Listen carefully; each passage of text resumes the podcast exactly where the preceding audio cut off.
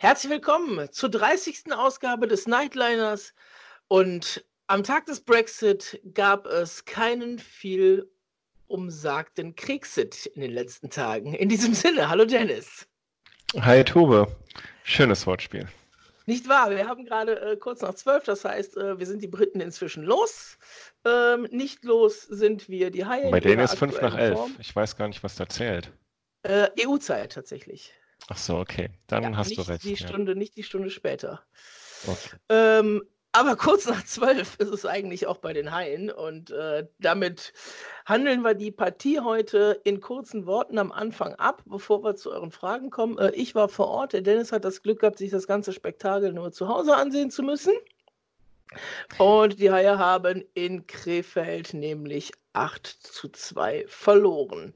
3-0, 2-1 und 3-1 in den Dritteln vor 7147 Zuschauern. Ich ratter die Torschützen jetzt durch, weil es sind so viele. Ähm, William Best zum 1 zu 0, dann das 2 zu 0 durch Philipp Brugisser im 500. DEL-Spiel Laurin Braun zum 3-0. Es folgte im Mittelabschnitt das 4-0 und 5-0 durch Daniel Pieter und Jakob Legacy. Dann das 5 1 durch Freddy Tiffels. 6-1 durch Alex Trivelato, 7-1 Jeremy Welsh, dann das 7 2 durch John Matsumoto und der Schlusspunkt nochmal durch den 500 DEL-Spielemann Laurin Braun. Ja, das lassen wir so stehen, Dennis, ne? Das lassen wir so stehen, ja. Ich äh, bin etwas, also ich möchte nicht sagen, dass ich abwesend bin, aber ich muss ja nebenbei diese ganzen Fragen lesen. Wir haben ja heute ähm, als kleine Special-Sendung quasi ähm, die Fragen bei euch eingesammelt äh, auf Facebook. Es ist sehr wild. Wir stellen, es werden sehr, sehr viele Fragen gestellt. Es wird ein bisschen kreuz und quer, Tube. Ähm, wir haben uns das eben ausgedacht, dass wir es tun. Ich bin mal gespannt, ob wir da irgendwie einen roten Faden reinkriegen. Äh, ich befürchte nicht, weil hier kommt live irgendwie die ganze Zeit immer wieder was Neues rein. Ich werde es nicht im Überblick behalten können. Und äh, das macht die ganze Sache sehr, sehr spannend. Ich bin gespannt. Du stellst die Fragen, ich, stell, äh, ich gebe als erstes die Antwort und äh, spiele den Ball dann immer zu dir zurück. Ne, bevor wir das noch machen, ähm, in der Zeit kannst du die erste Frage schon mal suchen. Die Haie haben noch ein Spiel vor der äh, Länderspielpause Anfang Februar, das sei noch gesagt, am Sonntag um 19 Uhr gegen den Tabellenführer, gegen Red Bull München. Momentan sind die Haie Elfter. Vier Punkte Rückstand auf Platz 10, acht Punkte auf Platz 9 und 8. Und dann sind es schon 13 auf Platz 6 und 7. So, Dennis, mein großer Auftritt. Das sind echt so viele Fragen. Leg mal los. Ähm, ich versuche das ein bisschen zusammenzufassen und fange an mit Daniel S. der äh, fragt äh, oder der ganz allgemein nach unserer Meinung und Ideen zum Weg aus der Krise fragt. Äh, er schreibt, äh, dazu waren die Haie extrem unsicher in den letzten Spielen. Was wären denn realistische Ideen? Gibt es mehr als einfach weiterarbeiten und erwarten, bis ein Knotenplatz? Ähm, er fragt auch, wäre eine Entlassung des Trainers wirklich eine Lösung und wenn ja, warum? Oder brauchen wir einfach Geduld und müssen uns damit abfinden, dass Stewart für nächste Saison wirklich seine Arbeit mit einem Team machen kann, das er selbst auch mitgestaltet hat? Ähm, ja, die Frage gebe ich erstmal, die Fragen gebe ich erstmal an dich weiter. Äh, wir können das natürlich ganz allgemein fassen. Gibt es noch eine Idee, wie wir diese Saison retten können?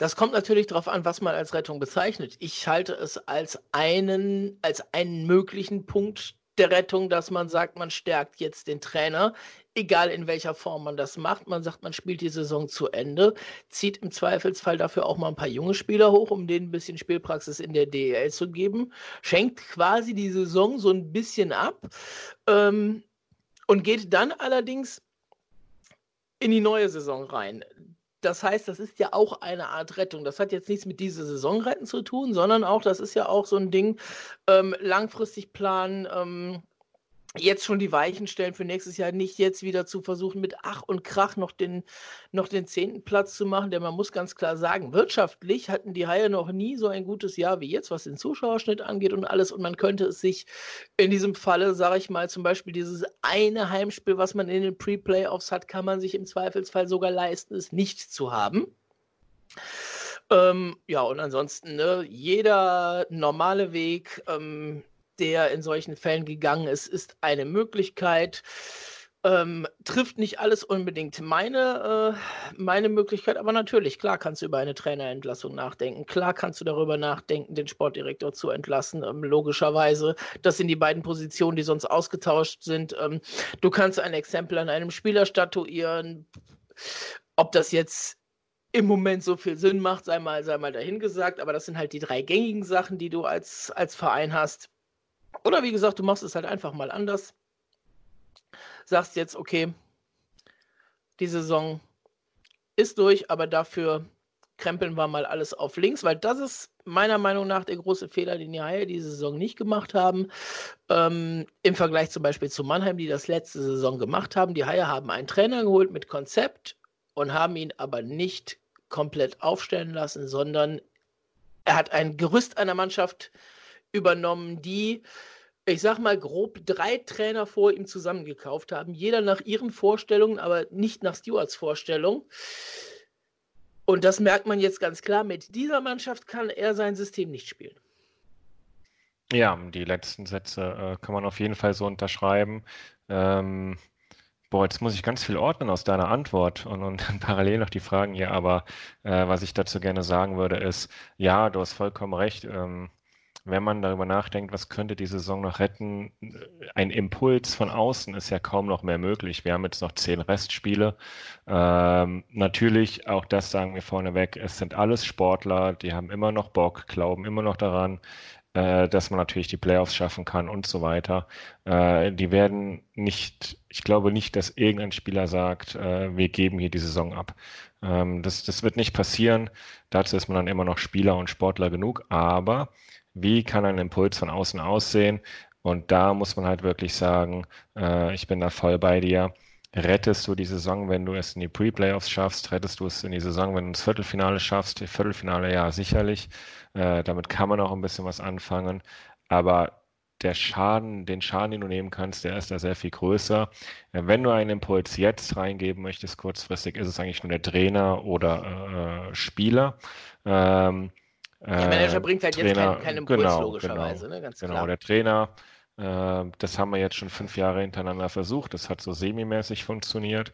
Ähm, äh, wobei man auch dazu sagen muss, wir haben ja auch diesmal auf der Trainerposition, äh, wie man immer wieder aus dem Umfeld der Haie hört, Geld investiert. Das war bei den anderen Trainern nicht der Fall. Man sieht auch, dass er eine Idee hat, ähm, meiner Meinung nach. Ähm, und wie du es auch gesagt hast, er hat gute Arbeit bisher immer geleistet.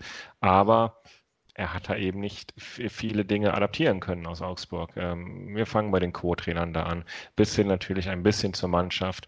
Ähm, ich komme da gleich zu einer ganz interessanten Frage noch. Ähm, und natürlich dann, welchen Einfluss hat Mark Mahone, den ich tatsächlich auch inzwischen äh, sehe als, als wackeligsten Stuhl, also dass er halt äh, sehr wackelt und ähm, wahrscheinlich sogar die Verantwortung für diese Saison übernehmen wird oder übernehmen muss. Ähm, von daher sicherlich noch sehr spannend, was da passiert. Was ich dich aber auch noch dann gerne fragen wollen würde, steht jetzt gar nicht dabei. Du hast es gerade gesagt, das ist nicht das System von Stewart und, und vorher war das natürlich auch immer so ein Grund, hey, das ist, äh, das sind nicht die Spieler für das System von Stewart, Entschuldigung. Ähm, das war vorher auch nicht immer der Fall bei den anderen Trainern. Ähm, aber sind Trainer wirklich so unflexibel, dass sie nicht ein anderes System spielen können, wenn sie merken, es funktioniert mit diesem Kader gar nicht? Und da ist, äh, finde ich, das schöne Gegenbeispiel Dan Lacroix, der ja auch das einfachste Hockey einfach hat spielen lassen dann. Ähm, der auch in der regulären Saison gar nicht so erfolgreich war, aber in den Playoffs sehr emotional das Viertelfinale gegen Ingolstadt für Köln entscheiden konnte. Ähm, trotzdem ist das so, kann man das immer so einfach äh, an den Trainer geben und sagen, hey, okay, der Kader passt nicht zum System? Oder muss ein Trainer nicht irgendwie merken, welches System auf diese Mannschaft passt? Das ist, das ist genau die Frage an der Stelle. Ähm, ich komme mal tatsächlich mit der ungeliebten Sportart hier drin, ich komme mal mit dem Fußball. Das ist genauso, wie wenn du einen Fußballtrainer entlässt. Jeder Trainer kann mit Sicherheit mehr Systeme spielen lassen und die auch auf die Mannschaft passend. Aber wenn du einmal in dieser Schleife drin steckst, dann ist es am Ende völlig egal, welches System du spielst. Es wird, es wird nichts funktionieren. Und das merkst du, merkst du halt auch gerade bei den Hallen. Ich glaube, die versuchen, die versuchen ein bisschen was. Du siehst es in Überzahl, die versuchen in Überzahl andere Sachen als noch vor drei, vier Wochen. Das sieht auch besser aus. aber es funktioniert halt trotzdem nicht. Und ähm, dann bist du in dieser Negativspirale und dann kommst du da halt auch nicht mehr raus. Und ein System, was du die ganze Saison angefangen hast, wofür du als Trainer stehst, dann zu ändern, schwierig. Ähm, wir werden mit Sicherheit gleich den Namen Uwe Krupp nochmal haben, ohne auf die Fragen geguckt zu haben. Das war bei Uwe Krupp ganz genauso. Uwe Krupp hatte ein System. Und wenn du das als Gegner durchschaut hattest, und das hatten lustigerweise meistens die Teams aus der unteren Tabellenregion durchschaut, äh, in, der, in der Hauptrunde zumindest, dann kam nichts anderes mehr. Ne? Dann hast du nicht die Möglichkeit gehabt, im Spiel zu variieren. Ähm, Corey Klusten konnte das tatsächlich noch am besten. Der konnte während des Spiels, konnte der sein System eins zu eins umstellen auf das, was der Gegner gespielt hat. Äh, da hat es natürlich dann an anderen Sachen gehapert am Ende, aber vom taktischen her, vom Spielverständnis her mit Sicherheit der beste Trainer, den die Haie die letzten Jahre hatten. Und ich komme nochmal vorher zu deiner Aussage, ähm, dass Mahon jetzt halt im Zweifelsfall der Sündenbock ist. Das wird er im Zweifelsfall wahrscheinlich sowieso sein, ähm, sage ich mal. Weil wenn Stewart gehen muss, muss meiner Meinung nach Mahon auch gehen, weil es sein Wunschtrainer war und dann ist er einfach an diese Personalie mitgekoppelt. Andersrum gesagt, ich glaube, es gibt gar keinen anderen Weg mehr bei Mark Mahone, weil er entweder für den Kader verantwortlich ist oder für den Trainer. Äh, wenn du jetzt wirklich mit dem Kader komplett ja. scheiterst, ja. muss man es mal hohen anlasten. Ähm, und wie du sagst, wenn man es in dem Trainer in die Verantwortung legt, dann ist es automatisch auch mal Hohns Verantwortung gewesen. Ähm, deswegen werden seine Zeiten wahrscheinlich jetzt sehr, sehr eng bei den Kölner Haien. Ähm, was natürlich schade ist, aber mich auch zu einem anderen Thema bringt, nämlich unsere, wenn wir mal auf die Transfers und sowas eingehen, ähm, das war auch eine Frage, ich habe gerade den Fehler gemacht und ich habe diese Fragen nochmal neu sortiert und damit ist alles wieder von, von 30 Fragen irgendwie auf 60 Fragen gerade hoch. Ähm, ähm, ich hatte auf jeden Fall eine Frage eben gesehen, ähm, ähm in die Richtung gehend, bei den Transfers, welche Rolle spielt da Mark Mahone, was hat er für ein Netzwerk, in welche Richtung geht das, was ist da eigentlich schiefgelaufen? Und das ist natürlich auch ein Punkt, über den man sich immer mal wieder so ein bisschen Gedanken macht und das, was man auch immer wieder hört, ähm, äh, auch im Umfeld der Mannschaft und so weiter, die Kölner Haie haben keine Chance bei deutschen Spielern aktuell. Ähm, und das ist sicherlich ein Punkt, der schwerwiegend ist. Wir haben schon über Leubel gesprochen, wir haben schon über Brückmann, Strahlmeier und so weiter gesprochen. Ähm, Rückwirkend kannst du über Föderl sprechen. Über Föderl äh, kann man sprechen, genau. Ähm, Semensky, der ja auch in Augsburg jetzt verlängert hat, der ja auch ein deutscher Spieler gewesen wäre. Äh, auch darüber kann man so ein bisschen sprechen. Ähm, du merkst halt so ein bisschen, wir haben da halt einfach keine Chance. Und, und das kann eigentlich nicht sein, weil wir waren bei Föderl mit dran, wir waren bei Eisenschmidt mit dran, äh, dass du dann gegen Mannheim oder von mir aus auch irgendwann äh, perspektivisch gegen äh, München verlierst, okay, kein Thema. Ähm, aber, und das war ja auch die Aussage der Kölner Haie, du kannst mit Berlin eigentlich mithalten, äh, du kannst mit den anderen Teams sowieso mithalten. Ähm, äh, von daher sollte das eigentlich möglich sein. Und wenn du wirklich es drauf anlegst, dann musst du mal so einen Spieler halt auch bringen. Und daran scheitern wir aktuell. Jetzt ist die interessante Frage und dann komme ich nochmal zurück auf deinen Ursprung. Ähm, warum scheitern wir daran? Ist es eben nur Mark, Mark Mahone oder ist es bei den deutschen Spielern natürlich auch ein Ruf, den sich die Kölner Haie erarbeiten? Und da kommen wir zu dem Thema Vertragsauflösungen, die wir in den letzten Jahren öfter hatten. Ähm, ich nenne mal nur Philipp Gugulla und, und Patrick Hager die in der Situation sicherlich richtig waren, aber ihr Übriges auch sicherlich tun äh, in ihrer eigenen weiteren Karriere und das Netzwerk unter den deutschen Spielern ist sicherlich als stark einzuschätzen. Ich habe gerade dreimal sicherlich in einem Satz gesagt, ähm, ist stark einzuschätzen und dann ist ja auch die Frage, welches Image kriegt auf einmal so ein Club? Ähm, da kann er noch so traditionsreich und noch so äh, groß sein. Wenn du dann auf einmal natürlich den Ruf weg hast, dass du als deutscher Spieler auf einmal der Sündenbock bist, ähm, dann, dann kannst du damit so Leute wie ein Föderl beispielsweise mal abschrecken. Und ähm, das ist natürlich dann auch eine Sache, mit der sich so ein Club mal auseinandersetzen muss. Ähm, was mich eben auch darauf zurückbringt, jetzt einen Spieler quasi nach vorne zu stellen und zu sagen, äh, mit dir hat es nicht geklappt, vor allem, wen nimmst du da, ähm, ist dann genauso schwierig, weil du dann genau dieses Image und diesen Ruf erneut bestätigen würdest und dann erst recht keine Chance mehr hast. Ähm, das ist auf der einen Seite und auf der anderen Seite, wie schon gesagt, muss man dann eben auch sagen, das ist in der Verantwortung von Mark Mahone, äh, dass er eben auf dem deutschen Markt bisher keine klasse Spieler nach Köln geholt hat. Äh, sicherlich ein, ein, Alex Oblinger, ein Freddy Tiffels, die hier durchaus überzeugen konnten, aber da muss man auch dazu sagen, die haben eine Kölner Vergangenheit.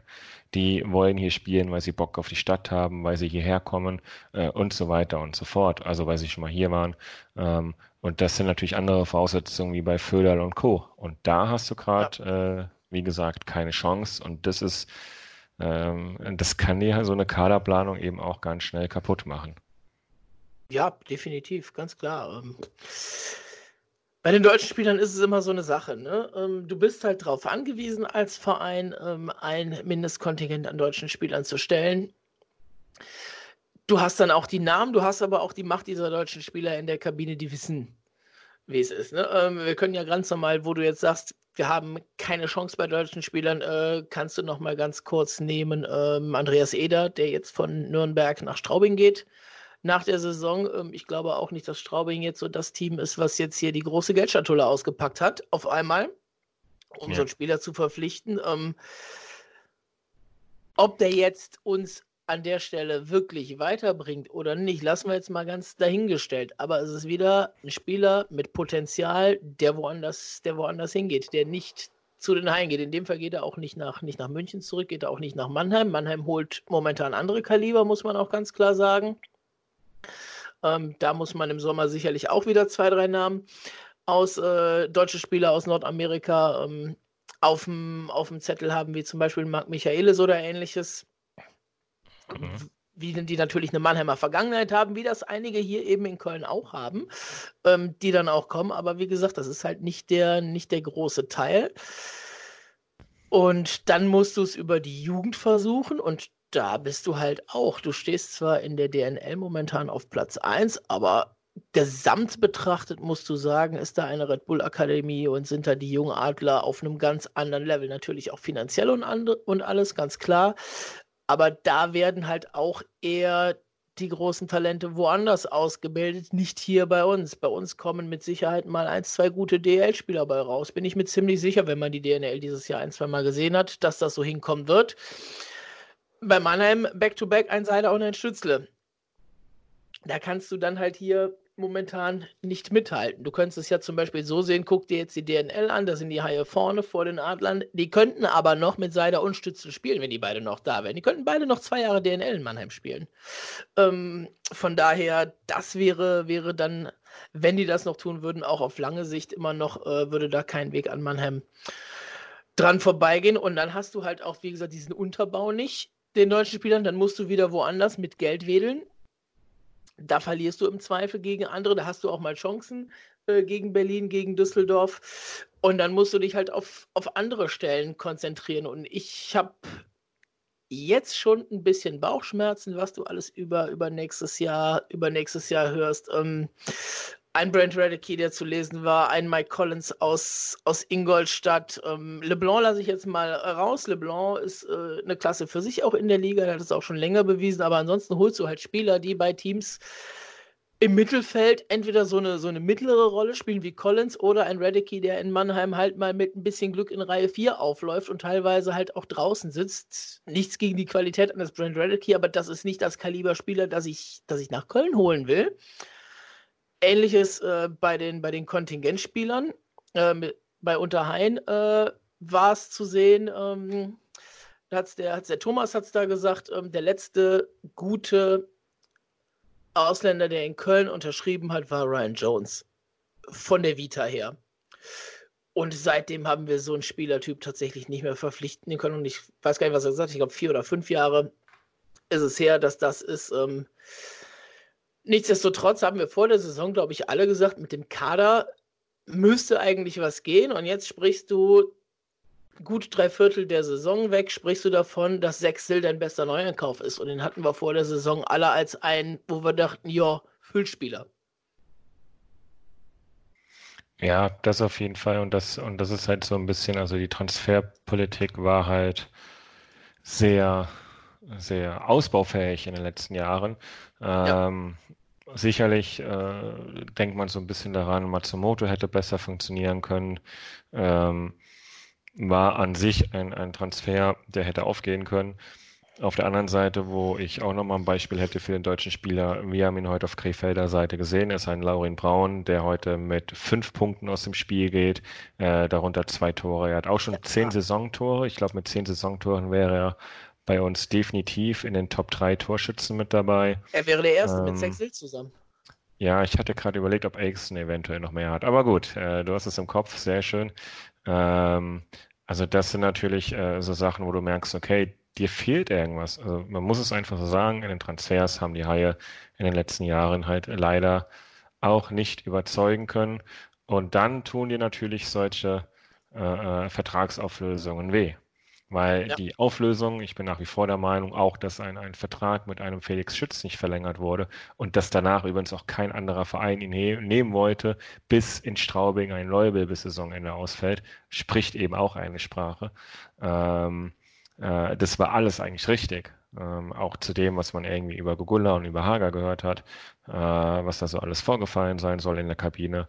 Ähm, von daher sicherlich richtig, aber dann musst du eben für dieses Budget, was da frei wird, auch die, die, die Leute finden, die da nachkommen. Und das hat Mark Mahon nicht geschafft. Ja, das, das ist ja noch ein Punkt, der, der dazu kommt. Ne? Also wir haben ja vor der Saison eine Budgetkürzung gehabt. Hätte man das ganze Geld, was im letzten Jahr frei geworden ist, investieren können, dann ähm, könnten wir vielleicht auch über, über ein paar andere Spieler sprechen. Ähm, muss man, muss man einfach, einfach so, so sagen, wie es ist. Ne? Nichtsdestotrotz, wie gesagt, vor der Saison waren wir, glaube ich, alle nicht, aber viele sehr überzeugt davon, dass die halt eine, eine gute Mannschaft zusammen haben. Und jetzt sehen wir halt, dass es halt hinten und vorne nicht passt. Und ähm, du hast es heute, glaube ich, äh, während des Spiels geschrieben oder, oder der Uwe, glaube ich, auch. Sie kämpfen wenigstens im Vergleich zu den letzten Jahren, aber wenn sie kämpfen und es geht so aus, das heißt auch auf der anderen Seite, sie können es nicht besser. Nimm doch nicht meine nächste Frage weg. Entschuldigung. Hast jetzt so lange gesucht, ja? Nein, nein, nein. Ich habe schon mir ein paar zusammengesucht. Ich, ich gebe die ähm, Antwort auch nochmal. Genau, jetzt muss ich, äh, jetzt muss ich natürlich genau diese Frage finden. Nein, das hat da auch jemand gefragt. Ähm, ähm, genau, Oliver Gemünd hat es gefragt. Jetzt habe ich es. Erreicht der Trainer das Team nicht mehr? Und wenn ja, wieso ist das so? Du hast jetzt schon die Antwort gegeben. Ähm, auch ich würde sagen, ähm, doch, der Trainer erreicht das Team. Der Trainer soll auch nach wie vor äh, in dem Team ähm, sehr gut dastehen, sehr positiv wahrgenommen werden. Und das siehst du genau in diesen Kleinigkeiten. Ähm, wenn ein Team, ich sage mal in Anführungsstrichen, gegen den Trainer spielt, dann siehst du das am Einsatz, an, an der Laufbereitschaft und so weiter. Aber das machen sie ja. Das hast du auch heute wieder gesehen, äh, dass sie ja schon äh, die Checks zu Ende gefahren haben, die langen Wege gegangen sind, ein Freddy Tiffels einen Sprint nach dem anderen angesetzt hat und so weiter. Das sind dann die Kleinigkeiten, wo du halt merkst, okay, so ganz äh, verkehrt kann die Stimmung, die Verbindung zwischen Trainer und Team noch nicht sein. Ähm, dass es nicht funktioniert, ist eine andere Sache, deutet aber auch eben darauf hin, dass sie A, das System nicht äh, checken, also nicht von der Intelligenz her, sondern vielleicht auch einfach körperlich nicht mehr hinkriegen, äh, nicht mehr geistig hinkriegen, wie auch immer man das jetzt nennen möchte, weil sie halt nicht mehr fit sind, weil sie das Mentalproblem haben. Ähm, aber ich würde auch sagen, dass es sich so anfühlt von außen, als sei diese Verbindung noch intakt. Ähm, ich sag mal eine Zahl ja dazu. Ich sag mal noch eine Zahl dazu heute: 51 zu 21 Torschüsse. Richtig, ja. Zugunsten der Haie. So, und jetzt gucke ich mal gerade in die Shotmap nebenbei. Dieses wunderschöne Spielzeug von der DEL.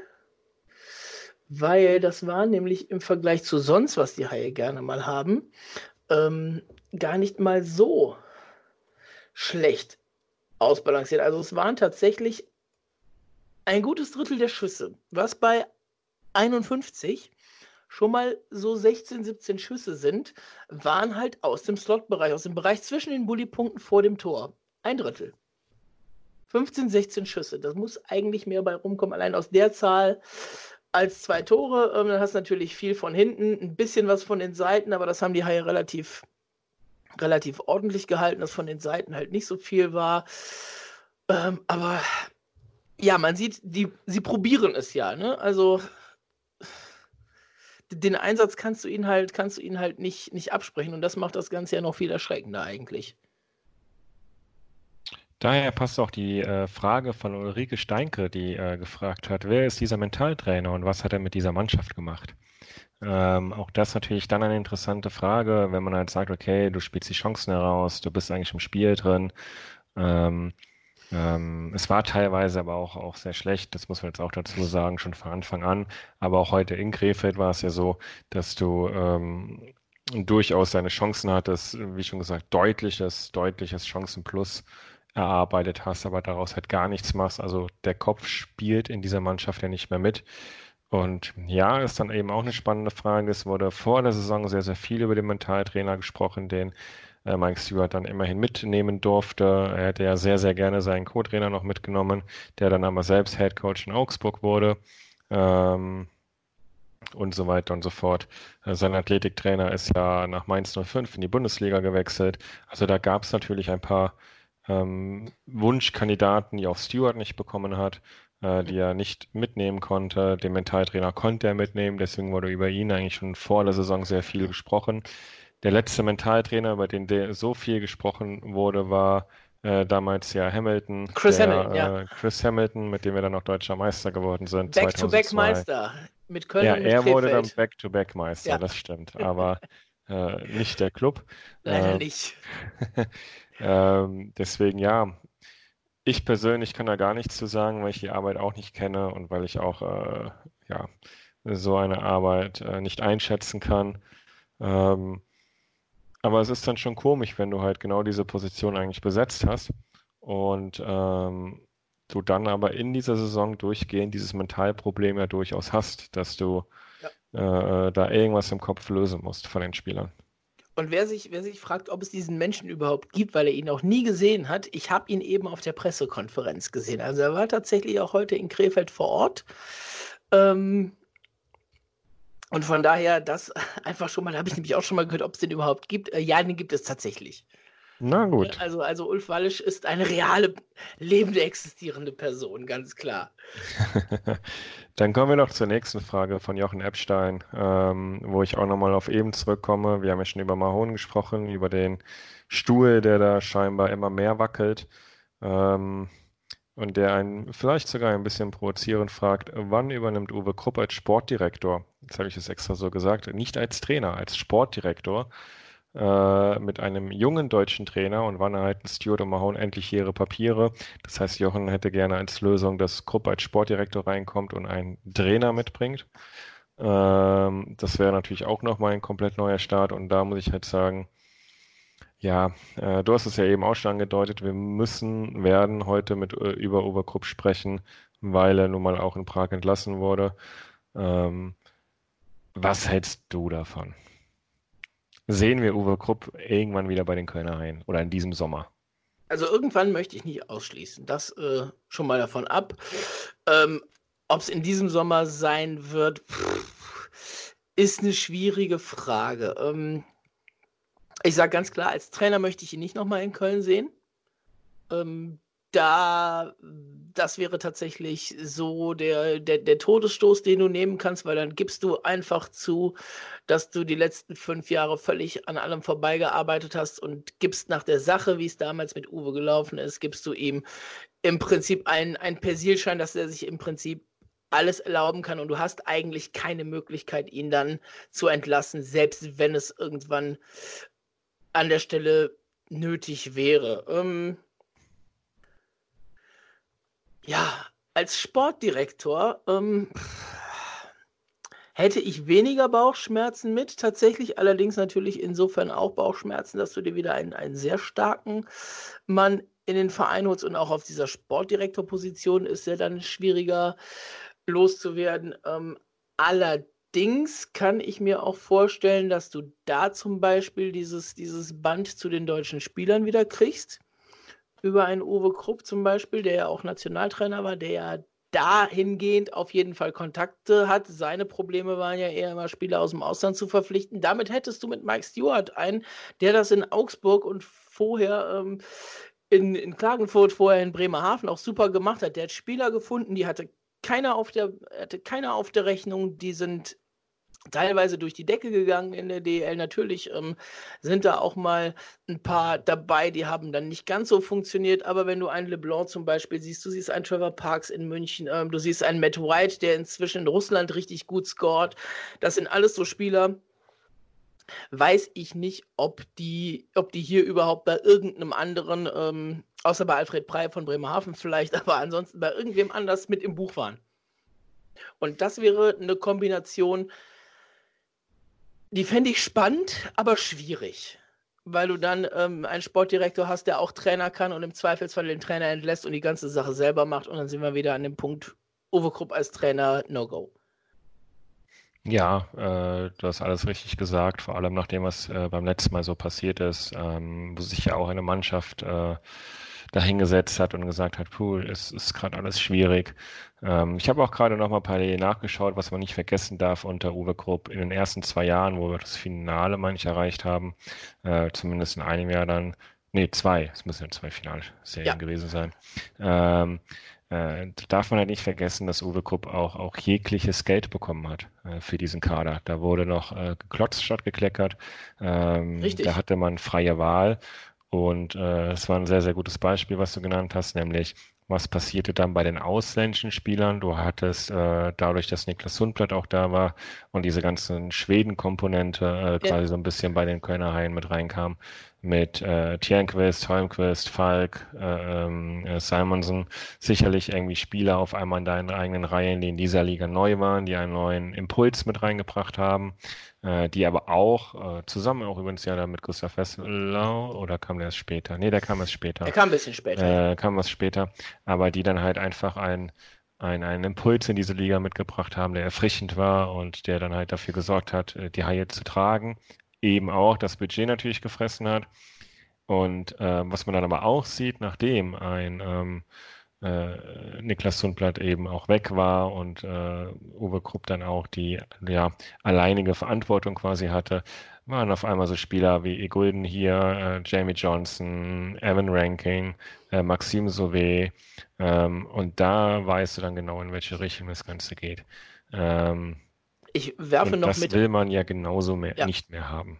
Ich werfe noch ein, im ersten Jahr von Uwe Krupp als er das noch nicht hatte, diese Möglichkeit, die Spieler zu verpflichten, wie er dann später gemacht hat, sind die Haie Neunter geworden. Ein Punkt vor dem Zehnten und haben sich dann über die Pre-Playoffs ins Viertelfinale gerettet und da war dann Schluss. Ne? Also das wäre auch so ein auch so ein Szenario, was uns ja, was uns ja hier droht. Damals haben wir in den äh, Pre-Playoffs Augsburg geschlagen. Ich erinnere an John Tripp gegen äh, Sean O'Connor, diesen kleinen Boxkampf, den es da gab. Und dann sind wir im Viertelfinale gnadenlos mit 4 zu 0 von den Eisbären gesweept worden, die dann am Ende ja auch Meister geworden sind. Also von daher, es ist ja nicht so, dass Uwe damals zu uns gekommen ist und es hat von Anfang an funktioniert. Nee, es war dann am Ende eine Geldfrage. Ja, und das war übrigens das letzte Mal, dass die Haie so schlecht standen und ein Trainer nicht in der Saison entlassen worden ist. Ja, ist richtig.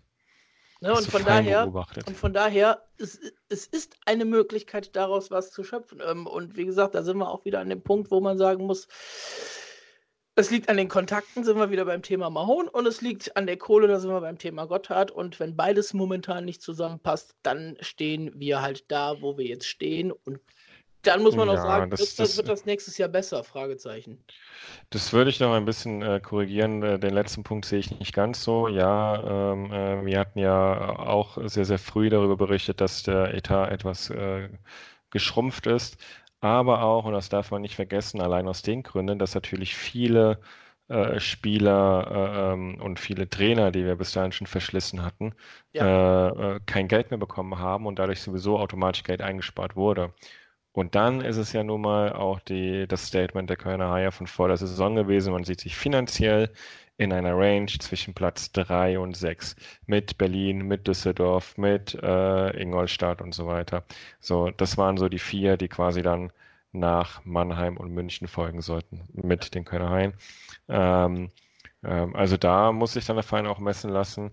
Ähm, das heißt nicht, dass man automatisch Sechser wird. Das ist, glaube ich, auch jedem klar. Aber es geht so ein bisschen darum, und das ist ja das, ja, was in der regulären Saison wichtiger ist. Wir haben schon sehr, sehr oft drüber gesprochen. Es geht ja darum, dass du da Spaß hast und eine Identität zur Mannschaft und zum Club aufbauen kannst. Und ähm, das sah auch am Anfang äh, ganz gut aus. Man muss ja nur den Nightliner so ein bisschen verfolgen. Wir haben am Anfang halt gesagt, hey, wenn wir das und das ändern, dann, dann wird das schon. Äh, haben ja schön den, den November und Dezember als sehr, sehr gute Monate vorausgesagt. Ähm, ähm, haben aber genauso gut versagt, als wir nach Weihnachten da rangeguckt haben, äh, weil natürlich diesen Absturz keiner erwartet hat. Ja. Wir haben im Januar, wenn ich das jetzt richtig überblicke, äh, im Januar kein Spiel gewonnen. Das dürfte so ziemlich der erste Monat sein, in dem die Kölner Haie einfach mal gar kein Spiel gewonnen haben in einer Saison. Ähm, Trommelwirbel, ich sag's dir sofort. Ähm, das ist jetzt relativ leicht rauszufinden. Also ob es der erste Monat, erste Monat insgesamt war, wo wir, wo wir nie gewonnen haben, das kann ich dir nicht sagen. Aber äh, der Januar hat zehn Spiele, ja. neun normale Niederlagen, eine Niederlage nach Overtime, das heißt ein Punkt. Ja, und das ist nicht gut. Nein, das ist gar nicht gut. Genau, deswegen schauen wir mal, ähm, ähm, ja, wie es da weitergeht. Aber Uwe Krupp trotzdem abschließend. Ähm, nein, es spricht einfach zu viel dagegen, auch wenn das ähm, äh, das ein oder andere Platt in Köln gerne möchte. Du bist aber ähm, immer noch bei der Manager-Sache und nicht beim Trainer, ja? Ich bin eigentlich sowohl als auch. Okay. Also die, die Konstellation zu sagen, okay, Sportdirektor mit dem Haupt, mit dem Hauptaugenmerk auf deutsche Spieler, das könnte funktionieren, ob er dann direkt Sportdirektor sein müsste.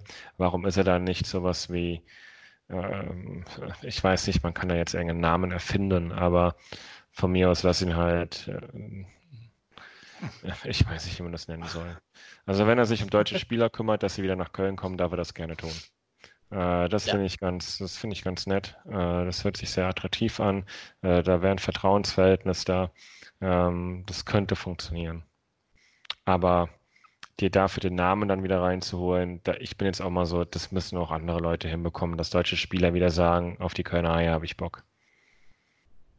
Ja. Dann lassen wir den Namen Uwe Krupp jetzt hinter uns und äh, suchen mal was Neues. Genau. Raus.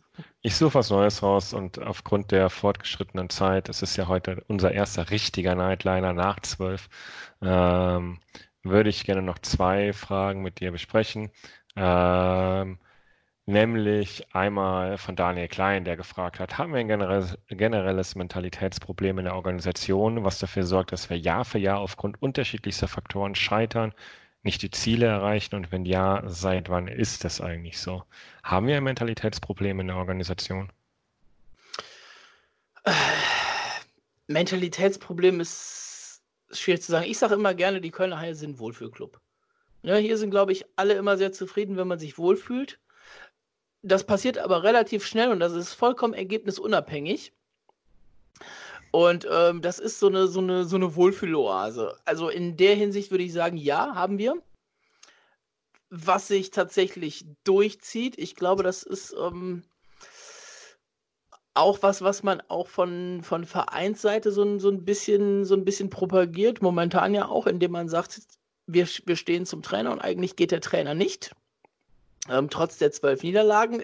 Ich habe noch nie einen Trainer gesehen, der eine zwölf Spiele Niederlagenserie in der DEL überlebt hat. Die gab es sowieso gar nicht mal so häufig in 25 Jahren DEL. Äh, und wenn, hat sie keiner, keiner überlebt tatsächlich. Ähm, aber klar, ne? Ich meine, guckst dir, guckst dir bei Heimspielen an, ne? Ähm, du verlierst auf den Rängen, ist trotzdem halbwegs alles toll. Ne? Klar gibt es natürlich immer ein paar Unzufriedene. Die Mannschaft fährt trotzdem eine Ehrenrunde, alles wunderbar. Guck dir gestern München an, die liegen nach einem Drittel 0-3 gegen Augsburg zurück. Die führen in der, die führen in der Tabelle. Die waren dreimal Meister, die waren ähm, letztes Jahr gut mit dabei. Ähm, da pfeifen die Leute nach 20 Minuten. 3-0 hinten als Tabellenführer. Okay, es gegen Augsburg, ne, ist ein Derby, ganz klar, war es aber heute auch, ne? Aber das ist dann, das ist dann teilweise bieten die Fans, Schrägstrich das, das Publikum, ähm, das auch so ein bisschen an.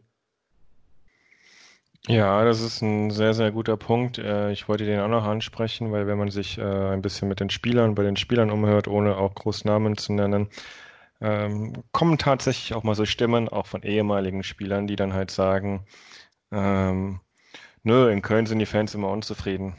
Äh, da gibt es immer Leute, die Also nicht immer, ne, aber halt oft. Äh, der Verein ist so schnell, so unruhig und so unzufrieden, da, da habe ich eigentlich gar keine Lust drauf. Ähm, und ich würde das genauso unterschreiben wie du.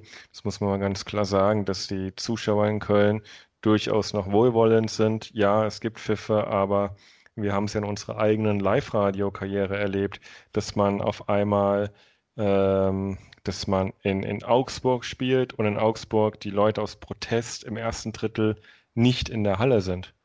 Ähm, ja. Die dann halt ähm, wo dann auch übrigens äh, nach fünf Minuten oder zehn Minuten die Kölner Haie 3-0 führen in Augsburg, also alles wie immer läuft aus Augsburger Sicht, ist schon ewige Jahre her. Dann kommen die Fans in die Halle. Ähm, das Team hat irgendwie gecheckt, man, wir haben hier richtig Scheiße gebaut und auf einmal drehen die in 3-0 gegen die Kölner Haie, die damals jetzt kein leichter Gegner waren. Ähm, also da hat das auch sogar eine Wirkung gehabt, was da so rund um die Ränge war. Genauso wie in Ingolstadt, die Meister geworden sind, wo man aber ja auch nicht vergessen darf, dass in dieser Saison, äh, in, in, in, dieser Saison, wo sie Meister geworden sind, im Dezember, ein Riesenaufstand unter den Fans war, die teilweise ja. äh, am Bus gewartet haben auf die Spieler, um die zur Rede zu stellen und sowas alles.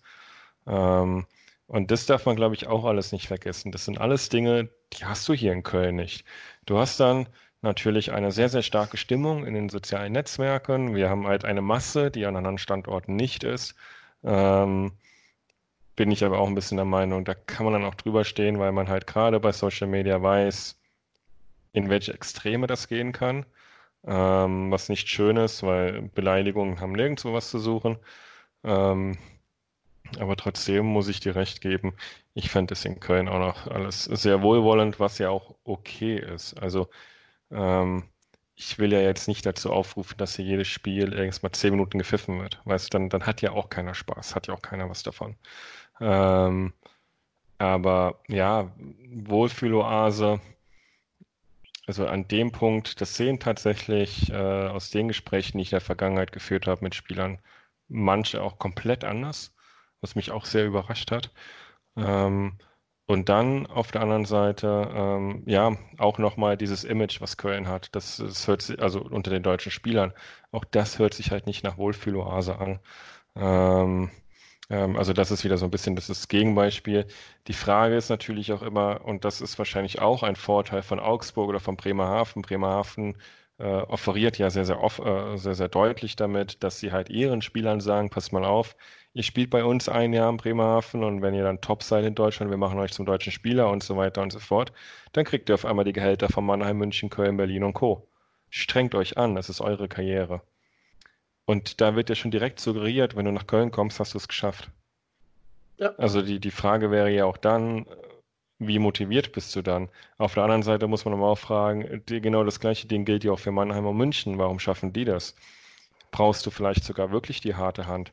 Dann sind wir wieder beim Thema, vielleicht hätte ja auch Corey Klusten einfach dann doch weitermachen müssen und scheiß was Menschliche, weil die Spieler dann einfach hören müssen. Ähm, es ist halt schwierig, das alles einzuschätzen. Warum funktioniert, also ich würde auch sagen, ein Pavel Groß und ein Don Jackson sicherlich sehr, sehr fair gegenüber der Mannschaft, aber durchaus mit einer harten Hand. Da wird sich ein, ein Philipp Gogula nicht so viele Dinge erlauben können, wie er sich in Köln erlaubt hat. Ähm, und das sind ja. ja alles so Sachen die dann halt auch eine Rolle spielen. Äh, das traue ich aber auch Mike Stewart generell zu. Äh, man sieht davon nichts in der Öffentlichkeit. Das hat auch seine Richtigkeit nach wie vor. Aber ich traue ihm durchaus zu, dass er auch mal laut werden kann, dass er sehr deutlich werden kann. Ganz unabhängig von der, von der Doku, von der zweiten Folge unter Haien, ähm, ähm, glaube ich durchaus, dass er das kann. Ja, jetzt habe ich weit ausgeholt und habe eigentlich die, äh, Genau, ach, das Mentalitätsproblem. Ja, du hast aber ja gesagt, das, das ist wohl, wohl so dabei. Ja, es schwingt halt äh, so, so ein bisschen mit, würde ich schon sagen. Ähm, und ich glaube auch, dass wir im Umfeld nach wie vor nicht die notwendigen Investitionen tätigen. Also die Mannschaft hinter der Mannschaft, die muss stark sein, die muss gut sein. Da gehört halt alles mit dazu. Ähm, äh, wir diskutieren hier scheinbar über ein Jahr lang, wie dieses Tracking-System, was ja in Augsburg ist, äh, und auch inzwischen in vielen anderen DL-Standorten, wie wir das in Köln machen können. Warum dauert das ein Jahr?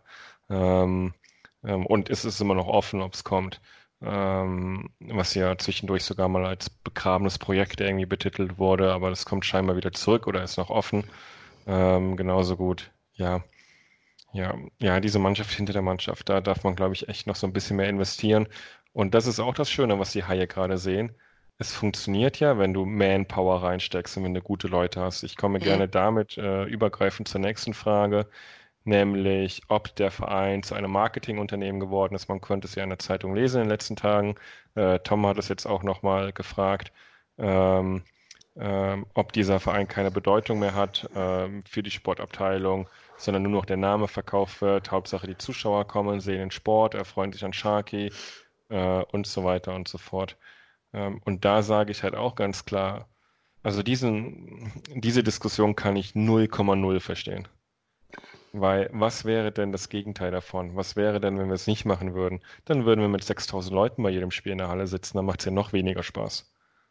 Ähm, wir hatten ja die Spiele, wo du mit 6, 7, 8000 Leuten da bist. Da kann mir doch keiner ernsthaft erzählen, dass es geiler ist, äh, als jetzt eben, dass du zumindest immer über 10, 11, 12.000 Leute da drin hast. Ähm, Dazu gehört Marketing dazu. Ähm, wir können ja jetzt schlecht einem Verein vorwerfen, einem Club vorwerfen, einem Ticketing vorwerfen, dass sie ihre Arbeit gut machen. So, und das ist etwas, was ich ehrlicherweise nicht verstehe. Ähm, natürlich kann man über Sharky diskutieren, aber auch da nur meine persönliche Erfahrung. Ähm, ich habe es sehr oft erlebt, dass das Familien durchaus, äh, wie schon gesagt, das ist halt das Kinderding, äh, dass Kinder sich freuen, wenn Sharky kommt und dass sie entsprechend auch anders reagieren, wenn er nicht kommen würde. Ich verstehe es aber auf der anderen Seite auch nicht, hey, diese 30 Sekunden, ich habe ja, du gehst ja in der Regel mit einem Kumpel zum Spiel oder mit einer Gruppe. Dann nutze ich diese 30 Sekunden und rede übers Spiel und gucke halt nicht aufs Eis. Es ist ja nicht so schwer.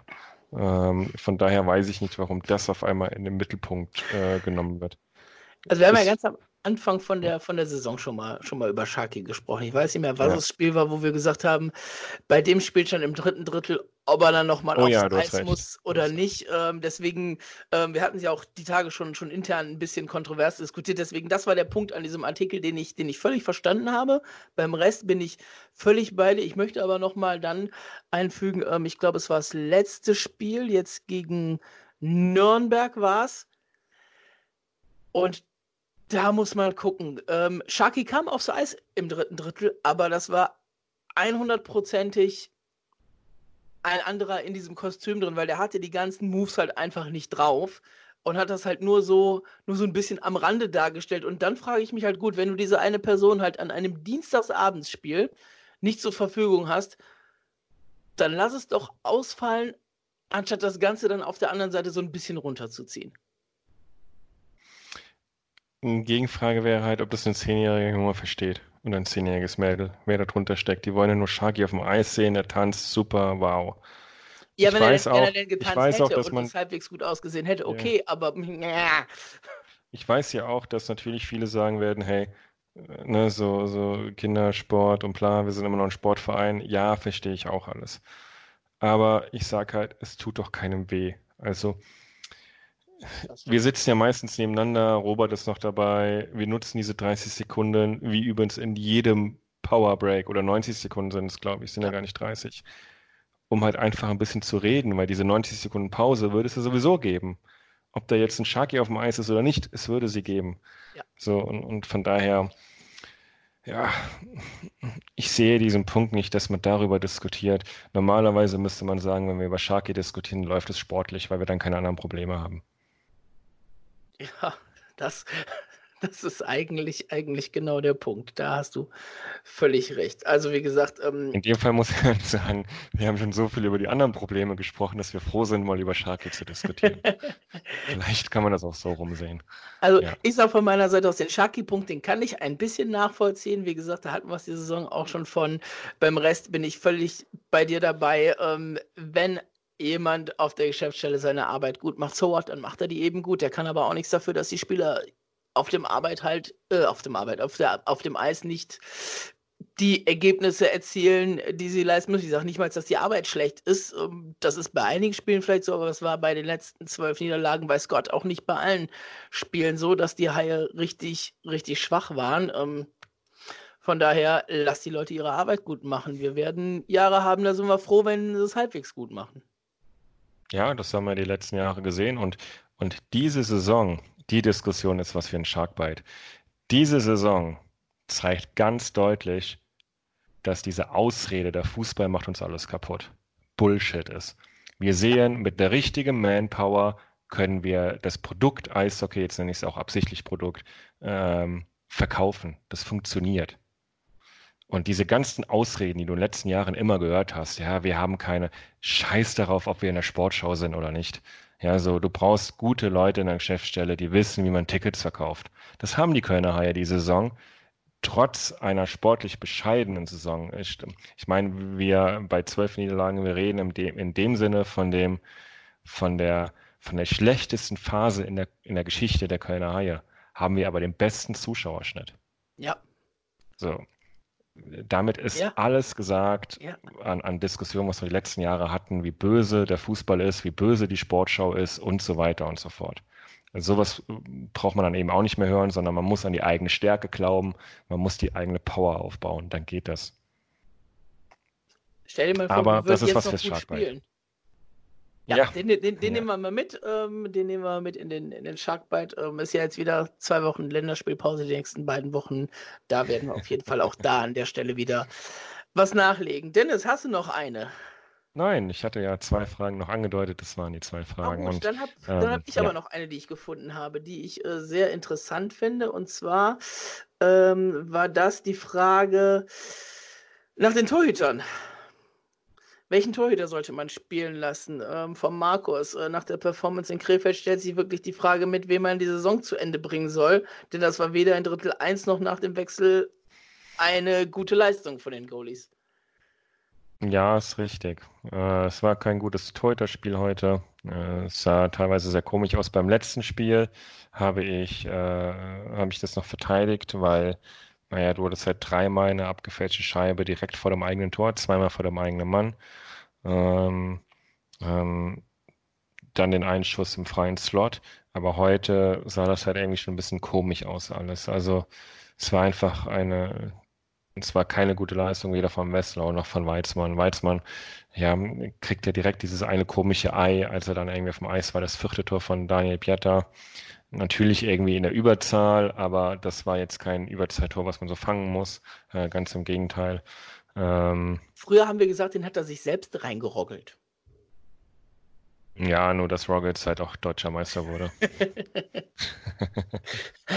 Ist das vielleicht ein gutes Omen? Nein, Spaß. Schauen wir mal. Wie schon gesagt, äh, Ingolstadt kam in der Meistersaison auch über ein, ein sehr, sehr langes Tief. Aber nein, lass uns nicht davon sprechen. Ähm, ähm, da schließt sich aber trotzdem der Kreis, ne, wenn man überlegt, wer Haier-Trainer zu der Zeit war. Ähm, was ich aber sagen möchte, ja, Torhüter ist echt so ein schwieriges Ding. Du hast auf der einen Seite einen Wesslau, der immer wieder davon gesprochen hat, dass er nach dieser Saison nach Schweden zurück möchte ähm, und nicht verlängern möchte. Äh, du hast auf der anderen Seite die Kölner Haie, die scheinbar noch keine Lösung haben für die neue Saison. Ähm, zumindest befürchte ich das. Ähm, das heißt, äh, am Ende hast du wieder so einen Noteinkauf und das kann nicht unser Anspruch sein, wenn du das so lange weißt. Ähm, Hannibal Weizmann, ich war auch lange Zeit der Meinung, boah, der könnte die Nummer 1 nächstes Jahr schaffen. Ähm, das heute sah nicht gut aus. Ein paar dumme Dinge hat er sich auch in den letzten Spielen gefangen. Ähm, schwierig. Ich möchte da aber ein bisschen vorsichtig das Ganze formulieren, weil wir ähm, in Köln ja eine, eine Torhüter-Tradition haben im Kaputtreden. Äh, deswegen bin ich eher dafür, ja, ich meine, keiner der beiden Torhüter macht es gerade schlimmer oder besser. Ähm, von daher, ja, am Ende würde ich mit Hannibal Weizmann jetzt gehen. Äh, wobei, äh, Hannibal Weizmann würde sprechen, dass du halt an die nächste Saison denkst. Äh, zerstörst du ihn aber, weil er dann weitere schlechte Spiele eventuell jetzt in dieser Phase hat. Oder sagst du halt auf der anderen Seite, hey, komm, wir setzen Gustav Fesslau jetzt weiter ein. Das sind seine letzten Spiele in Deutschland. Wir haben ihm nach wie vor sehr, sehr viel zu verdanken. Äh, lass ihn die Saison zu Ende spielen, damit er einen würdigen Abschied kriegt. Ähm, das Saisonende wird ja nicht so würdig sein, aber dann hat er zumindest nochmal äh, stand er auf dem Eis und hat jetzt nicht so einen komischen Abgang, wo er dann am Ende in seiner letzten Saison den, den, den Starting-Goalie-Status verloren hat. Ja, ist wahrscheinlich gar nicht so eine einfache Entscheidung auf, auf zwischenmenschlicher Ebene. Ich würde sagen, Cointos-Entscheidung. Da kannst du dich momentan, glaube ich, ähm, wirklich in die Kabine stellen als Mike Stewart, nimmst hier, sagst du Hannibal Kopf oder Zahl, schmeißt und entweder er hat Glück oder er hat Pech.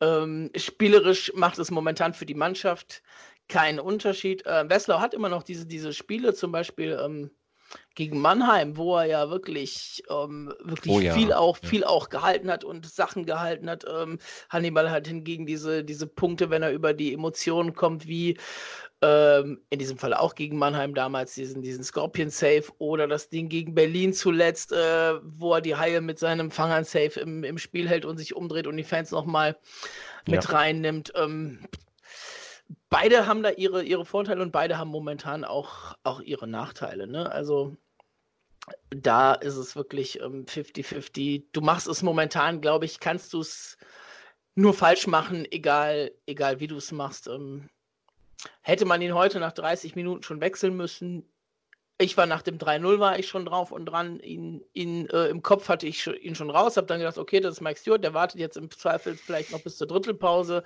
Und als es dann ins Mitteldrittel ging äh, und ich Hannibal Weizmann gesehen habe, habe ich gesagt, ja, letzter, letzter ähm, Pfeil, den er für heute noch im Köcher hat und entweder das geht jetzt gut oder nicht und heute hat es eben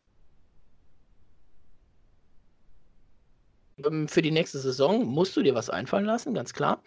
Ähm, ich glaube, der Zug mit deutschen Torhütern, wenn du jetzt nicht noch eine, noch eine ganz wilde Lösung irgendwie findest, der ist so ein bisschen abgefahren. Das heißt, die Lizenz, die du vielleicht sparen wolltest auf dieser Position, um die äh, im Sturm Zweifelsfall nicht frei haben, weil du dann irgendwann Kontingentspieler verpflichten musst. Ähm, weil, wie gesagt, der deutsche Markt dann halt schon relativ leer ist. Ähm, Dennis, bevor wir jetzt Feierabend machen, ich habe noch eine ganz, ganz tolle Frage gesehen. Ähm, so um den Abschluss jetzt ein bisschen wieder äh, das Ganze wieder auf ein Niveau zu bringen, was zum Spiel heute passt. Äh, der Markus Sturm hat gefragt, äh, Spiel am Sonntag, vor dem Spiel schon trinken oder während dem Spiel schon trinken? Ähm, ich habe da eine ganz klare Antwort, Markus. Das Spiel ist um 19 Uhr. Ähm, es ist Super Bowl-Nacht. Ähm, einfach den ganzen lieben langen Tag und ich hoffe, du musst Montag nicht arbeiten. Und äh, nur so viel trinken, dass man bis zum Super Bowl auch aushält. Also, ne, ist ein Pflichttermin für alle US-Sportfans.